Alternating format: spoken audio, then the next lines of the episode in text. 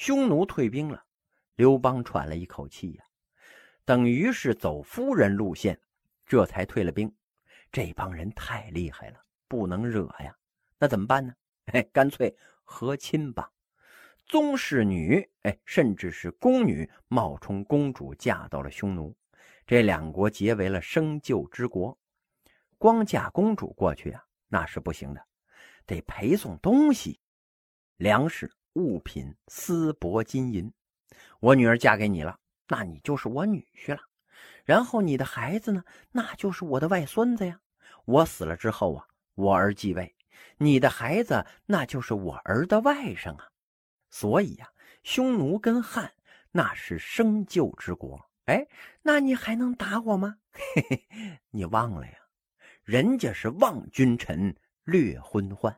所以呀，嘿嘿，东西收了，公主娶了，打的就是舅舅。谁让你是舅舅呢？看来呀，这和亲解决不了问题，暴力是他们唯一能听懂的语言呢。汉武帝的时候啊，国力强盛了。太仓之粟，沉沉相因，充溢露于外，致腐败不可食。粮食多的呀，从粮仓里边都露出来了，哎，都烂了。打开国库这么一看，穿铜钱的绳那都烂掉了，铜钱散了满地，哎，没法数啊，太有钱了。关键是马，汉武帝的时候啊，军马六十万匹；高祖刘邦的时候呢，那才三千匹呀。自天子不能拒纯嗣，而将相或乘牛车。皇帝的马呀，应该是纯嗣，四匹马拉着，那多漂亮啊！结果当初皇上的那个马呀，嘿，白的、黑的、花的，什么颜色都有。将相没有马呀，坐牛车上朝，三十二万步兵就是这么来的。相比之下呀，汉武帝的资源。富庶的多了，能对匈奴展开反攻。汉武帝任用自己的大舅子大将军卫青和卫青的外甥霍去病攻打匈奴。霍去病啊，十七岁，率着八百名勇士横越大漠，深入大漠一千余里呀，斩杀匈奴两千多人，把匈奴单于的叔爷爷那都给杀了。现在呀，把体育比赛的第一名给翻译成冠军，这个出处啊，就是霍去病十七岁封了冠军侯。于是他二十多岁呀，就成了骠骑将军了，和舅舅兵分两路进攻匈奴，又是深入大漠两千多里呀，在外蒙古击败了匈奴，匈奴被迫远袭漠北呀，对汉朝的威胁呢就减轻了。霍去病起的这个名啊，有点方他，他叫去病啊。结果呀，嘿，这位二十四岁就死了。要是改个名，估计就好了。这霍去病啊，主要是经营河西走廊，常年驻军在外。皇帝呢赐以美酒，霍去病是不敢独饮呐，把这酒倒在了泉水里边，让将士们拿着头盔咬着喝。哎，此地呢得名酒泉。今天的卫星发射中心呢？哎，就是霍去病当年的驻守之地。他死之后啊，陪葬在汉武帝的茂陵，跟皇帝埋在一起，那是无上的荣光啊。他的坟墓呢，修建成了祁连山的形状。河西走廊在祁连山下，水草丰美呀。这个地儿被夺回来之后，汉朝才有可能通西域。匈奴失去了河西走廊啊。只好远袭漠北，导致后来内部混战。到汉元帝的时候啊，呼韩邪单于归汉，才有了昭君出塞的事儿啊。王昭君呢，十四岁入宫做宫女儿，据说呀，她是天生丽质。结果呢，因为不肯行贿这画师，画师啊就用印象派的手法把她给画成了丑女，害得她在宫里边一直待到了二十五岁。汉朝人呐，平均寿命也就是二十五岁；唐朝人呢是二十九岁，所以当时二十五岁那就算老太太了。嘿，就这样还没见着皇帝呢。正好皇上啊贴出了一个告示，征募志愿者去匈奴和亲。王昭君一想，哎，那我要是到那儿当第一夫人，那也一样啊。于是啊，他就自愿去了。送行宴上，皇上一看王昭君呢，那眼珠子都要掉下来了，惊为天人。宫里怎么能有这样的人呢？啊！气得这皇上把这画师毛延寿给宰了。哎，跟这个呼韩爷说呀，哎，咱们换一个成吗？啊！你以为人家呼韩爷傻呀？嘿嘿，不退不换就是他了。王昭君出塞呀，才二十五岁。呼韩爷奔七十岁的人了，可以当他爷爷了。王昭君过去没几年呢，这呼韩爷就死了。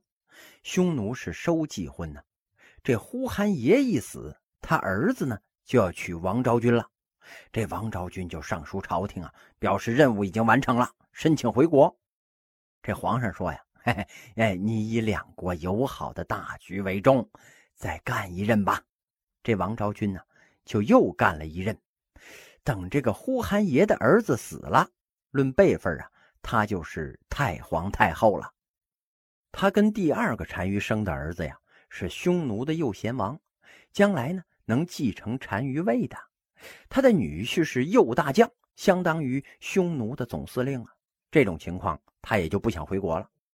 王昭君在匈奴一直待了四十多年呢，朝廷封他为宁胡胭脂。她是朝廷宫女儿远嫁的匈奴啊，执行的政策自然对两族的友好是非常有利的。特别到了第三代单于的时候，她等于是奶奶辈的人了。哎呀，我当初啊，跟你爷爷跟你爸爸的事儿啊，都是这么定的。你小兔崽子还想怎么着啊？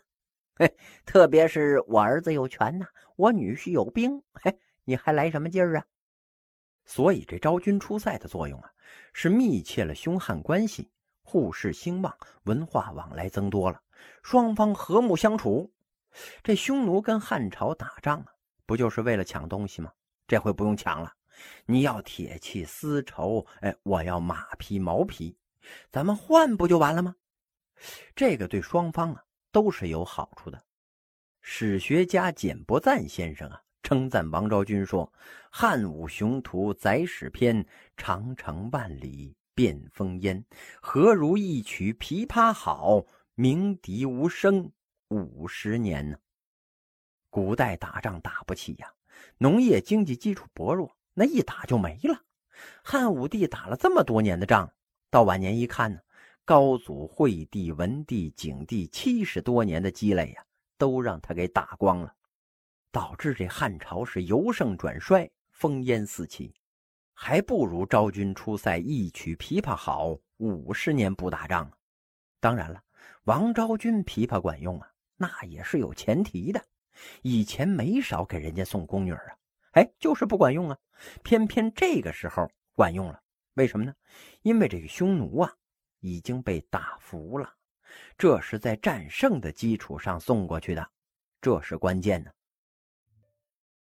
中国古代王朝的疆域跟今天版图的概念大不一样。疆域按今天的话讲呢，就是势力范围。盛唐时期呀，一千六百万平方公里，没错，就三年。汉朝极盛的时候呢，一千四百万平方公里，没错，也就是汉武帝时期是一千四百万。新皇帝一继位啊，就少了。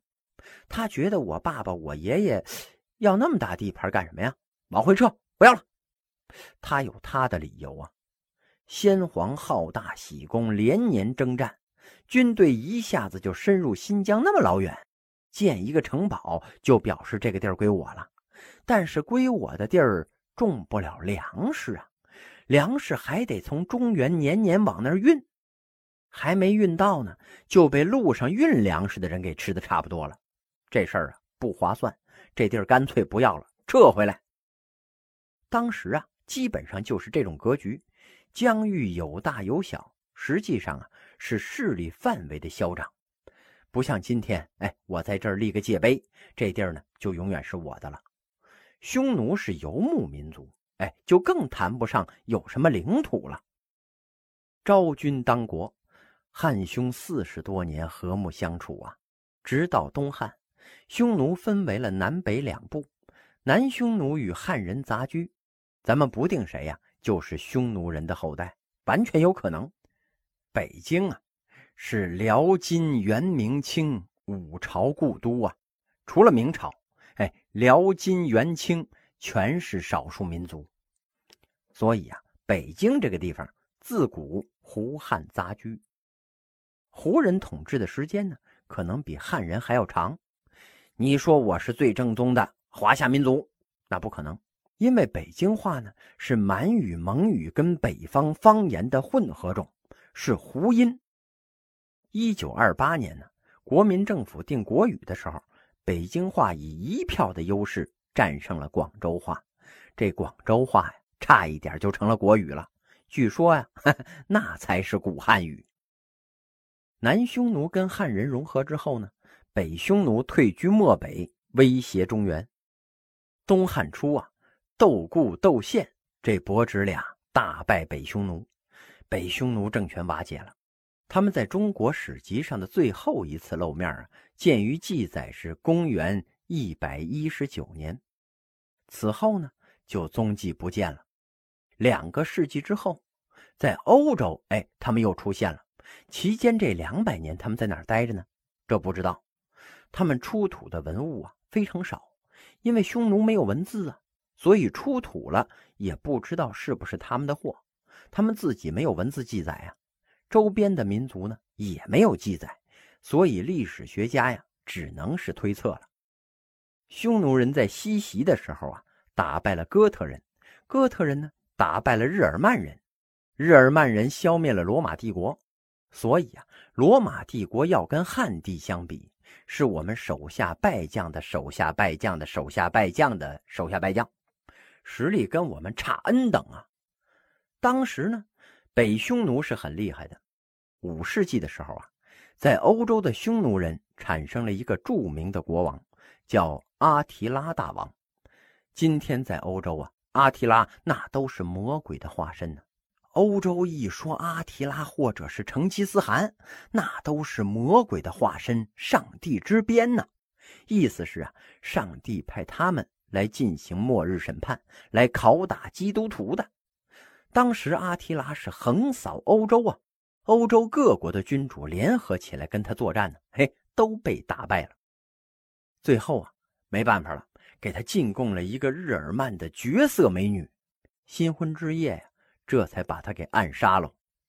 阿提拉一死呢，几个儿子争王位，匈奴帝国是迅速的瓦解了。接着呀，匈奴人就分成了几支，在欧洲定居下来了。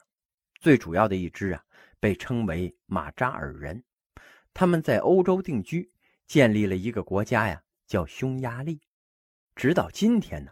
匈牙利那个英文开头那仨字母 H U N，在英语里边呢，哎，那就是匈奴的意思。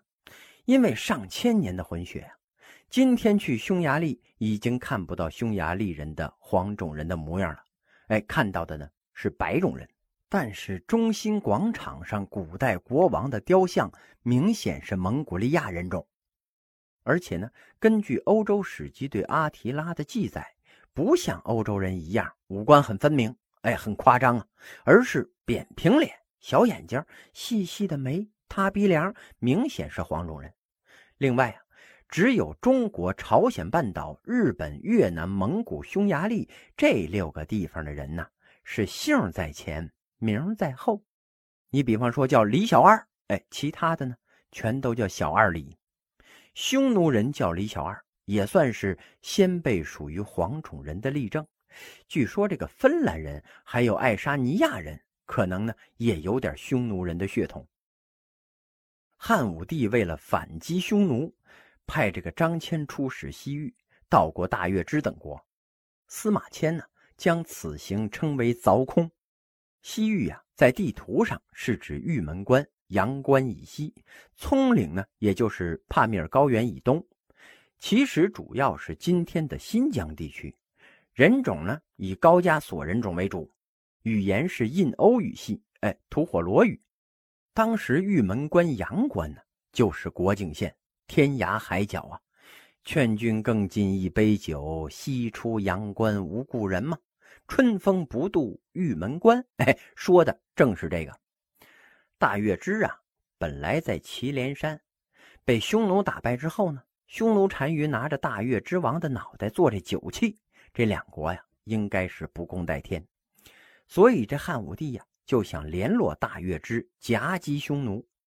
后来听说啊，这大月支迁到了西域了。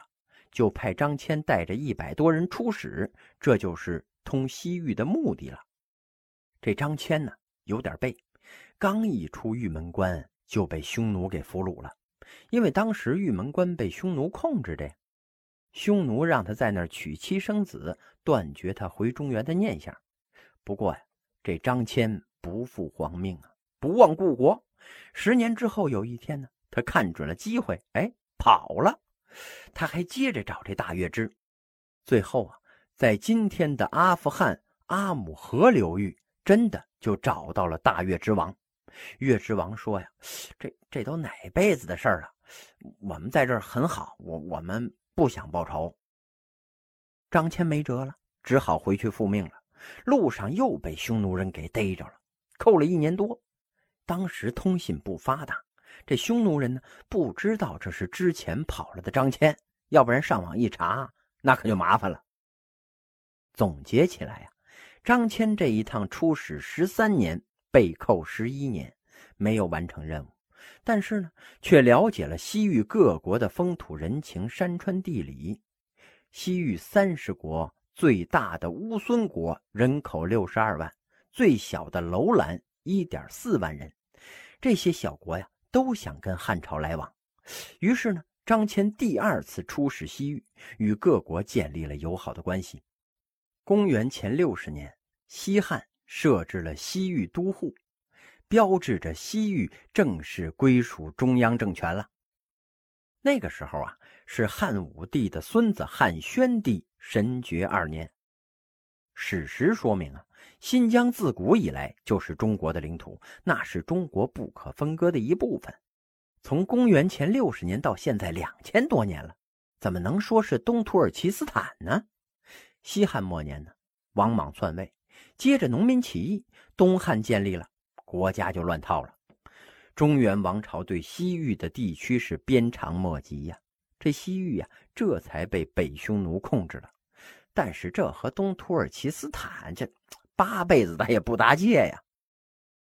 东汉明帝的时候啊，班超经营西域，西域跟内地的联系又开始加强了。班超这一家子呀都非常牛，他哥哥班固是史学家，写《汉书》的吗。他妹妹班昭是皇帝嫔妃的老师，后来写了四女书之一的《女诫》，很了不起呀。他爸爸班彪那也是史学家呀。他自己一开始啊，给官府抄抄写写，哎，用的也是笔。后来想大丈夫建功立业，当在疆场上啊，于是呢，投笔从戎，带了三十六个人通西域去了。